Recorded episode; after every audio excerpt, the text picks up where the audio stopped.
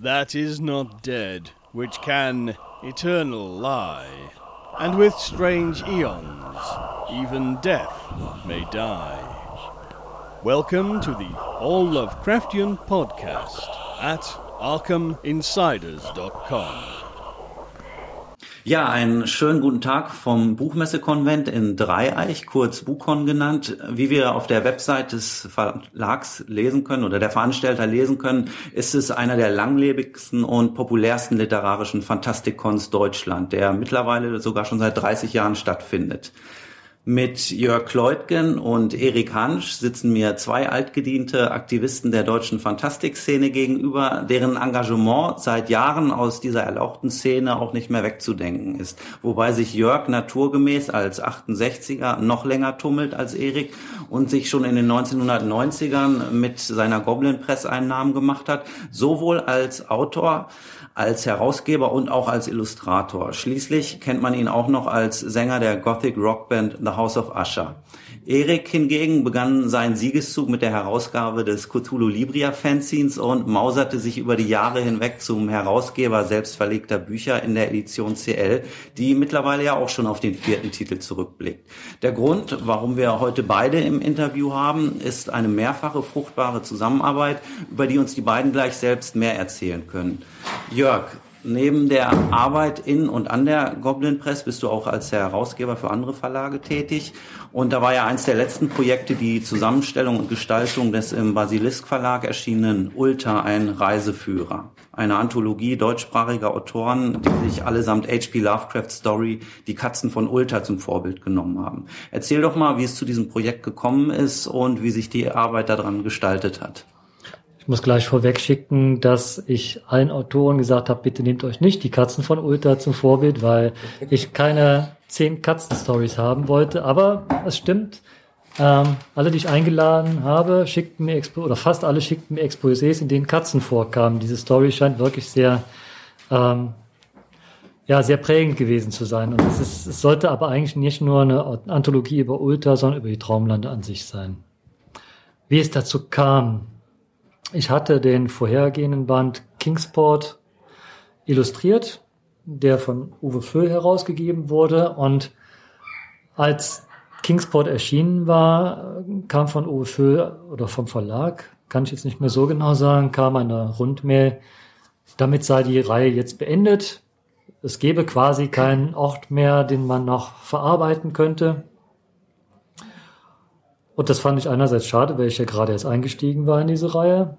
Und zum anderen fiel mir spontan Ulta ein, als einer der Orte aus dem Traumland, den Traumlanden, den man noch ausbauen könnte. Ich habe das dem Patrick Rieser vom Verlag dann vorgeschlagen und er war auch sofort Feuer und Flamme für diese Idee. Mir war von Anfang an klar, dass ich das Ganze für mich selber und überhaupt ziemlich zügig durchziehen müsste weil ähm, ich die Erfahrung gemacht habe, wenn ich Deadlines setze, die, die weit in die Zukunft vorausliegen, sagen wir in einem oder in anderthalb Jahren, dann setzten sich die Autoren, also die meisten, wenn sie so sind wie ich, auch erst vier Wochen vorher hin und schreiben das Ding. Und die meisten liefern es dann noch vier Wochen später ab, also nach der Deadline. Deshalb habe ich gesagt, nein, wir machen das. Ganz knapp gefasst, einen Monat Zeit, ein Exposé zu entwickeln, einen Monat um die Story zu schreiben. Und wer dann dabei ist, der ist auch wirklich mit Herzensblut bei der Sache. Und so war es dann auch. Es kamen alle Stories ziemlich rechtzeitig. Mhm. Ja, also ich habe auch mitgekriegt, das Buch erfreut sich hier schon großer Beliebtheit. Es kamen einige sehr interessante Nachfragen. Mhm. Allerdings bist du nicht nur mit dem Buch hier auf dem Buchkon vertreten, sondern du hast ja auch druckfrisch was Neues in der Goblin Press herausgebracht. Ein Buch mit einer interessanten Hintergrundgeschichte. Wenn du da vielleicht kurz ja, was zu erzählen das Buch magst. heißt Alraune und der Golem. Und als ich das erste Mal davon hörte, mir, mir schrieb ein Bekannter, der Lars Dange, dass er einige Romane aus den 20ern, 1920er Jahren oder noch früher hätte, die nicht mehr erhältlich seien, die er aber gerne wieder zugänglich machen würde. Und da lag ihm eins besonders am Herzen, das hätte er schon vielen Leuten angeboten, aber keiner hätte es verlegen wollen. Und das sei Alraun und der Golem. Ich hatte da vorher nie von gehört und ich wusste auch nicht, welchen interessanten Hintergrund das Ganze hat, nämlich dass es ein Roman oder eine Romanvorlage zu einem Film, zu einem gleichnamigen Film ist, der äh, 1919 eigentlich gedreht werden sollte oder gedreht wurde. Und das ist eben der Knackpunkt, dass man nicht weiß, ob er gedreht wurde, denn es gibt keine, es gibt nicht mal Standbilder davon. Und es ist nicht rauszukriegen. Lars hat recherchiert. Er hat die Monau Stiftung auch angeschrieben, in deren Liste ähm, steht, dass, dass, dass der Film 1970 erstmal veröffentlicht oder gezeigt wurde, Uraufführung. Aber das ist ein Irrtum. Das, das stimmt nicht. Alle Filme, die es nicht gibt, da steht Veröffentlichungstermin 1970 drin in dieser Liste. Das ist also das Blöde, ist irreführend. Ja, aber nicht nur der Film ist so unheimlich, naja, geheimnisumwoben, sondern das Buch an sich gibt's eigentlich auch nicht mehr. Und Lars scheint einer der wenigen Menschen zu sein, vielleicht sogar der einzige, der eine Kopie davon hat. Die hat er vor vielen Jahren für einen, wie er mir sagte, dreistelligen D-Mark-Betrag bei einem Sammler erworben. Und es war wohl nur äh, ein Romanheftchen, das auf schlechtem Papier gedruckt war. Ja, das hat er dann alles für die Neuauflage abgetippt. Ich habe es nur illustriert, mit einem Umschlag versehen. Und Lars hat noch ein sehr spannendes Nachwort dazu geschrieben, in dem er die ganzen Hintergründe dieses Romans dann auch ausleuchtet. Ja, es ist schon ein interessantes Buch, gerade wenn man es äh, im Zusammenhang mit dem Film sieht. Der Inhalt, äh, tja, die Geschichte, ich weiß nicht. Ich kann sie ganz schlecht einschätzen. Wie hast du sie empfunden? Naja, es ist schon eine sehr interessante Mischung gewesen, fand ich. Also es kommt ja eigentlich, es ist teilweise doch etwas ich fand, empfand es satirisch teilweise. Ja. Äh, es ist aber auch, äh, ja, fantastisch natürlich. Ähm, etwas Fantasy-lastig vielleicht. Mhm. Ähm, es sind ja doch relativ sagenhafte Gestalten, muss man ja mit dazu sagen. Und es spielt ähm, ja auch in einer ja, quasi märchenhaften richtig, Zeit mit richtig, Königen richtig, und Prinzen. Richtig, der Kontext ist durchaus ja etwas Fantasy-mäßig. Ja. Genau. Kann man sich das denn auch so ein bisschen expressionistisch vorstellen, weil der Film. Der wäre expressionistisch geworden. Man sieht irgendwie ständig diese Golem-Filmbilder vor Augen, wenn man das liest. Ähm, wahrscheinlich schon. Ja, doch. denke Naja, ich, vielleicht, vielleicht macht dein Buch ja die Runde und äh, irgendwo taucht doch noch eine Kopie jetzt auf. Wenn es den überhaupt gibt, ja. Das wäre durchaus interessant. Ja. das wäre durchaus interessant. Okay, Erik, kommen wir mal zu dir. Auch du bist ja nicht mit leeren Händen hier nach Dreieich gekommen, sondern hast ganz frisch den neuen Band der Edition CL mitgebracht und plauder doch mal ein bisschen aus dem Nähkästchen, bitte.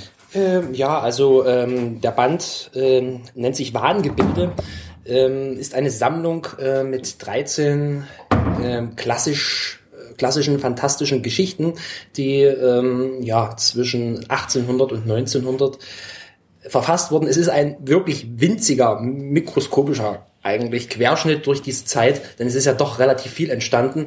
Es sind aber vor allen Dingen tatsächlich Autoren dabei, äh, die die wirklich die wenigsten kennen. Ähm, gut, Ungarn Sternberg sagt vielleicht noch einigen Leuten etwas.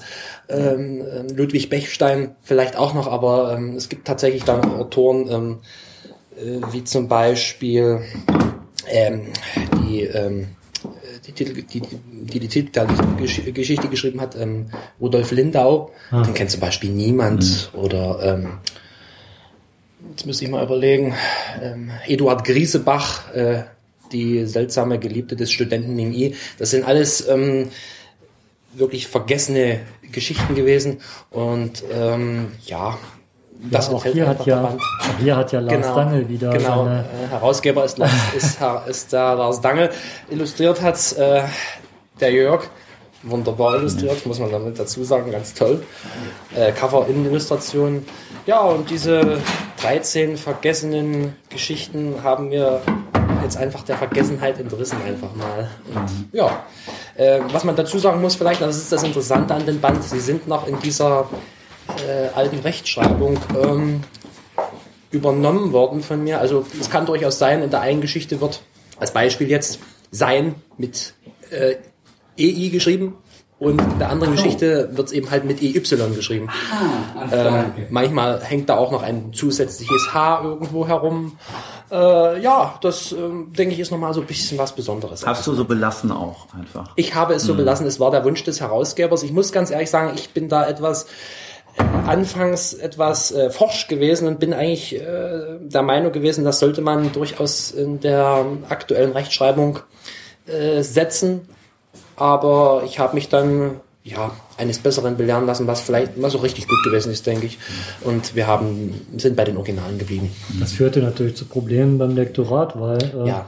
es ist eine sehr uneinheitliche Schreibweise. Richtig, richtig. Also es ist tatsächlich, was ich schon gesagt habe, dass da wirklich manche Wörter in der Geschichte so geschrieben werden, in der anderen werden sie so geschrieben. Es gibt tatsächlich keine einheitliche Rechtschreibung. Aber ähm, ich bin eigentlich der Meinung, jetzt wo ich das Buch nochmal vor mir gesehen habe, äh, dass das eigentlich beim Leser nur marginal ankommen dürfte. Also die Geschichten sind sehr interessant und ich denke, da wiegt das die Sache auf. Und ja, es ist doch authentisch. Ja. Ja gut, wir haben ja jetzt schon im Zusammenhang mit Alraune und der Golem den Namen Lars Dangel gehört. Äh, Für die Anthologie zeichnet er auch verantwortlich. Hm, Kannst du uns vielleicht Herrn Dangel kurz vorstellen oder wie du ihn kennengelernt hast und worin seine literarische Expertise liegt? Ja, Lars habe ich kennengelernt äh, durch ein Angebot für das CL, hat er mir damals gemacht, einen Artikel. Ähm, und ähm, ja, der wurde damals leider Gottes nicht mehr abgedruckt. Ähm, CL ist da erstmal in eine Pause gegangen. Ähm, wir sind aber in Kontakt geblieben und er hat mir ab und zu, ja, er hat mir sehr viel von seiner Sammelleidenschaft erzählt. Äh, klassische Fantastik, seltene Stücke der Fantastik. Und ähm, da ich ja selbst auch, naja, ich bin nicht unbedingt ein Sammler, aber ich lese diese äh, äh, vergessene Fantastik, diese klassische Fantastik durchaus sehr gern. Und so bleibt man dann natürlich mit den Leuten in Kontakt. Und ja, da hat sich ein reger E-Mail-Verkehr entwickelt. Und ähm, irgendwann kam dann eben mal die Idee, eigentlich, das war eigentlich gleichzeitig mit äh, Alraune und der Golem, kann man eigentlich sagen, äh, die Idee, ja, mh, ich habe da schöne Texte vor, acht, äh, vor 1900. Und ja, so ist das Ganze dann zustande gekommen. Ja, und seitdem begleitet uns Lars eigentlich schon relativ toll. Ich muss sagen, ich kenne den, glaube ich, seit 1994, 95 schon, Ja, als er ein äh, Musikmagazin namens Die Pest herausgegeben hat oder mit herausgegeben hat. Das wusste ich zum Beispiel noch nicht. Ja, er hat ja auch eine Band, Aha, Robberstalk, aha. die macht Industrial oder hat damals Industrial Musik Ja, gemacht. okay. Ähm, wir haben uns auch jahrelang aus den Augen verloren. Ich weiß auch gar nicht mehr, wie wir dann wieder aufeinander zugekommen sind. Über die Jahre hatten wir immer wieder mal Kontakt und Lars ist so ein Mensch, wenn der zum Beispiel, also er hat auch so eine gewisse missionarische Ader, wenn er äh, ein wertvolles Buch oder ein seltenes Buch doppelt hat, dann schickt er dir das einfach so und schenkt dir das. Das ist, äh, er hat mir von Evers irgendwie, was ist aus dem Jahr 1914, einfach so geschickt. Er meint, das hat er doppelt. Ja, das waren für mich natürlich Schätze, weil ich Ja. sowas gar nicht selber habe. Und ähm, er geht viel auf ähm, Bücherflohmärkte und Ja. alles, was er findet, Er, st- steht er da und dann, er äh, stöbert da. Ja, ja, genau. da gibt er das aber auch gerne wieder ab. Also er ist wirklich schon ein ganz toller Mensch. Ja. Ja, ja, genau. Ja gut, wo wir gerade beim Thema Fantastik sind. Ich habe ja eingangs erwähnt oder zitiert, dass der Bukon einer der langlebigsten und populärsten literarischen Fantastikkons in Deutschland ist. Jetzt ist Fantastik natürlich ein dehnbarer Begriff. Und wenn man sich hier das Programm anschaut, so scheint doch eher Science Fiction, Fantasy, teilweise auch Steampunk zu dominieren.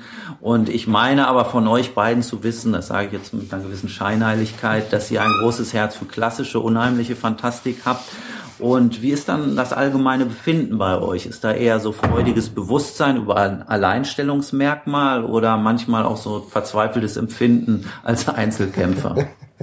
Ja, ist es ja jetzt bei der Zusammenstellung von Stolo Libria, also bei der, ja, als wir uns Gedanken über den Inhalt gemacht haben und auch über Anzeigenkunden und dann kamen die Anzeigen, da ist mir aufgefallen, wie viele Verlage einem spontan einfallen, die aber doch eine Literatur machen, die man selber auch gerne liest. Und es kamen fünf Anzeigen, in denen mehr oder weniger Lovecraft vorkommt. Richtig. Okay, von Lucifer nicht. Lucifer ich, aber, ja, aber fester Ja, Blitz. aber es gibt schon ein breites Spektrum, Ja, auch hier, finde ich. Ja, durchaus. Und gut, die anderen Strömungen nimmt man wahr, die stören mich.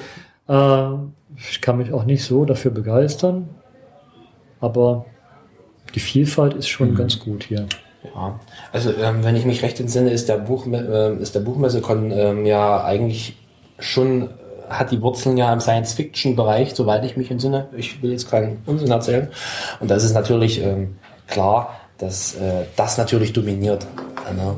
Äh, ich denke aber, ähm, wir bereichern durchaus mit unserem Programm, mit unseren Büchern äh, das Angebot. Und ja, Ja, auch jetzt was ganz anderes ist, Ja, weil der natürlich. Trend ja immer noch Richtig. dahin geht, ähm, auch wenn es nur Book on Demand ist, Ja. doch ähm, mit Hochglanzcovern und vielen Computergrafiken Ja. und alles ist schön und bunt und glänzt. Und das ist bei uns ja nicht der Fall. Richtig. Deine Umschläge sind genauso stumpf und äh, das ist kein Hochglanz. ja, es ist kein Das Hochglanz. fällt total aus dem Rahmen. Ja, es fällt total aus dem meine, Rahmen. Aber ich denke eigentlich, ähm, das ist wiederum das Besondere. Und sie sind ja im Endeffekt, also ähm, ich empfinde diese, das sind ja selbst, es sind ja selbst gezeichnete Sachen oder ähm, ja, was du gemacht hast, äh, das ist einfach was Besonderes, weil ähm, das andere entsteht doch vorwiegend am Computer. Und ähm, ich habe dann immer gesagt zu dir, da steckt Seele drin. Also es ist, es ist einfach handgezeichnet. Und ich, wie schon gesagt, ich möchte den anderen Grafikern, weiß Gott nicht, es, es ist nicht bös gemeint, aber irgendwie, äh, da ist ein Funke dabei. Und das finde ich ganz einfach, ja, wunderbar. Naja, ich habe das ja auch mitbekommen vorhin, als ich auch mal am Stand saß. Da kam ja wirklich auch das Lob, dass äh, deine Bücher von der Edition CL somit die schönsten hier seien. Bei Jörg habe ich es mitbekommen, äh, durch diese japanische Art der Bindung, wo die Blätter doppelt äh, gefalzt werden. Ähm, da haben auch viele nachgefragt. Also das sind auch einfach Hingucker, klar. Und da merkt man auch einfach so, das einzelne Buch genießt wirklich auch so den Status eines Unikats, eine, eines ganz besonderen Gegenstandes. Ja, und das ist durchaus schon ein Alleinstellungsmerkmal. Also das ist einfach eine Beme- äh, Beobachtung von mir. Und äh, eure Zusammenarbeit, das haben wir jetzt erfahren, gestaltet sich durchaus vielfältig, sei es durch die Arbeit am Cthulhu Libria oder durch die Veröffentlichungen in der Edition CL, die ja als Debüt auch von dir vergriffene Geschichten herausgebracht haben, Jörg. Erik, du betreibst die Webseite der Goblin Press, wenn ich das richtig gesehen habe. Also die Verflechtungen sind mannigfacher Art. Könnt ihr vielleicht schon einen Ausblick auf kommende Projekte geben? Wahrscheinlich wird sich die Arbeit ja fortsetzen, oder? Ja, also auf jeden Fall das Cthulhu Libria werden wir zusammen ja, weitermachen. das sollte Ja. schon weitergehen. Das- Wir haben ja jetzt, das war ja heute ein Testlauf. Also dieses Magazin mit 32 Seiten, das es heute kostenlos gibt, ist ja eigentlich eine Fortführung dessen, was ihr mal zu dritt gemacht habt, du, Erik und Johann Peterka. Das aber ja aus vielerlei Gründen dann einfach nicht mehr fortgeführt wurde, weil es an einem Punkt war, wo es irgendwie keinen Sinn mehr machte. Aus, vielerlei Gründen. Und äh, als wir uns über Cthulhu Libria Gedanken gemacht haben, eigentlich war ich das, glaube ich, der ich sagte, Ja. ich will meinen Genius veröffentlicht sehen. treibende Kraft. Ja, ja. ich Ich hatte was geschrieben und es, äh, es wurde nicht veröffentlicht. Und dann habe ich gesagt, aber zum Buchmessekon könnte man noch ein dünnes Heftchen, vielleicht acht Seiten oder Ja, ja. dann waren wir irgendwann bei 20 Seiten und am Ende sind 32 rausgekommen. Ja, Ähm, aber so kam es eigentlich und das sollte auch ursprünglich nur für den Buchmessekon was sein. richtig. Ja, Aber, jetzt haben wir es fertig und haben ja, dann Anfragen gekriegt und uns auch selber Gedanken gemacht, wie könnte es denn weitergehen? Könnte es, ähm, gibt es noch Themen, die uns reizen? Naja, und ja, gestern habe ich von Lars Dangel den ersten Artikel geschickt gekriegt. Ja. Also, definitiv. Ja. Und das war natürlich dann nochmal. Ja, wir sind eigentlich, ähm, ja, die erste Nummer eins ist geplant eigentlich, kann man so sagen. Wir sind Ja. über der Planung her. Im groben Zügen steht die an und für sich schon. Schwarze Romantik, kann man ja jetzt schon sagen. Und ja, wir werden noch ein paar Leute ansprechen. Also eigentlich kann ja schreiben. jeder mitmachen. Jeder der kann mitmachen, ja, natürlich. Ja- Richtig. Ja, wer, wer sich dazu berufen fühlt, auf jeden Fall herzlich eingeladen. Und ja, dann schauen wir mal weiter, würde ich einfach Es muss halt sagen. den ja. Rahmen irgendwie reinpassen. Richtig. Das ist ja auch bei dem jetzigen Heft irgendwie, na klar, das ist auch dadurch gekommen, dass wir ziemlich wenig Beteiligte sind, aber ich finde, es hat äh, eine, einen roten Faden bekommen. Ja, Auch Das- dadurch, dadurch, dass wir deinen Artikel, Axel, du hast ja was über die Bücher in Lovecrafts Geschichten geschrieben. Dadurch, dass wir das ausgegliedert haben aus dem äh, großen Bibliothekenschwerpunkt, äh, haben wir schon zwei Artikel zu dem Thema und so wollen wir es eigentlich im nächsten Heft auch Richtig. gerne haben. Genau, ja. Ja, das macht einen guten Eindruck. Also das merkt man schon auch, dass sich das durch das Heft so ein bisschen Mhm. durchzieht und die Seitenzahl ist für so einen Testlauf sicherlich auch geeignet und ja, wart ja schön freigebig auch mit den Ausgaben und Ja, das wir- ist das Wichtigste bei so einer Nullnummer, Ja. dass du Ja. unter die Leute genau, ja, ja, das richtig, ist das Wichtigste. Ja. Genau. Ja schon die breite Masse erreichen. Oder eine gewisse Masse. Ja, also mit der Nullnummer schon. Ja. Wenn man überlegt, wir haben jetzt davon 200, wie viele werden dann ein Abonnement abschließen? Genau. 20, 20. 30? Ja. Das muss sich dann erst wieder rund sprechen. Richtig, richtig, genau. Also wir werden die äh, Adresse der Webseite natürlich auf jeden Fall auch verlinken nochmal und äh, ja, alle sind natürlich eingeladen, wenn sie sich an einer Mitarbeit interessieren, entsprechend Vorschläge zu machen und den Redakteuren auch die Texte zu schicken. Ja. Das wäre natürlich super. Den Redakteuren klingt schon wieder sehr hochgestochen. Aber es ist doch so. Ja, Es ist nun mal so, wie es ist. Und ja, Ge gewöhn dich dran, Jörg. ja, Ja. ja das, das Wichtigste bei so einer Idee ist, dass man es einfach macht. Und ähm, dass man dann guckt, wie man es hinkriegt. Wir haben es nur durch die Anzeigen hingekriegt. Mhm. Ja. Ja, das war eigentlich eine schöne Erfahrung, dass die Verlage alle gesagt haben, hey, Ja, natürlich. mit. Ne? Also wäre natürlich ohne schwerer, schwieriger geworden. Ne? Dann hätten wir wieder selber Geld reinstecken müssen, wie ihr bei Studio Libre ja früher. Richtig. Ähm, Ja. Das macht man eine Zeit lang, aber irgendwo ist dann auch eine Frustrationsgrenze überschritten, wenn man immer nur reinbuttert. ja, ja. Richtig. Ja. Ja, und ansonsten. Ja, ansonsten ist es eigentlich, also primär Tutorial Libra und andere Sachen werden sich sicherlich ergeben, nehme ich mal stark an. Wir sind ja immer in Kontakt. ja, der nächste Band der Edition CL Ja, wird ja. ja. Tobias Bachmann sein. Genau, genau. Da Äh, braucht man nichts für zu machen. ja, also genau, der nächste Band äh, wird Tobias Bachmann sein und äh, als Illustrator wird der, der Thomas Hofmann fungieren. Ja, und der klassische Band wollte eigentlich der Heike Schulze machen, die Illustration. Ach so, okay. Ja, genau. Aber welche Geschichten? Äh, er wollte den, den ganzen Band. Oder was meinst du? Nein, welche Stories sollen drin sein? Ach, welche Stories? Für den klassischen jetzt? Ja. Äh, das stellt der Lars noch zusammen. Ach da so, bin ich okay. eigentlich, da bin ich eigentlich, äh, nach dem, was er ja jetzt schon gemacht Ja. hat. Äh, Finn, hi. Ach nein. Nein! Das, Wie geil ist das jetzt? Du hast von Facebook her irgendwas halt wie, ja, stimmt. wie lange bist du noch hier? bin ich eigentlich der Meinung, Ich sag, okay, dann sehen wir uns doch hier auf jeden dass Fall. wir du eine sehr schöne Nee, Zusammenstellung wieder 18 Uhr, aber bekommen. ich wollte jetzt nochmal zugehen, Orgels in das halt in. Okay, ja, ist klar. Okay, das war jetzt eine Unterbrechung. Das war Thomas Finn, ein uralter Rollenspielkollege von mir. Gut, also ich denke, das ist schon mal ein schöner Ausblick, auch von der Edition CL. Werden wir sicherlich in Zukunft noch mehr hören. Wir verlinken natürlich auch äh, die URL wieder unter diesem Beitrag. Ansonsten danke ich euch erstmal, dass ihr euch jetzt hier die Zeit genommen habt. Das war jetzt ein sehr offizielles Gespräch. äh, ja, würde mich freuen, einfach von euch weiterzuhören, sowohl in der Goblin Press als auch in der Edition CL. Und ja, wenn ihr noch salbungsvolle Worte zum Abschluss habt, dann könnt ihr sie loswerden. Naja, wir danken natürlich auch für dieses Ja. Gespräch. Es ist ja selten genug, dass man mal gehört werden will. Also kann ich mich nur anschließen. Okay. Vielen herzlichen Dank. Alles klar. that is not dead, which can eternal lie. And with strange eons, even death may die. Welcome to the All Lovecraftian podcast at ArkhamInsiders.com.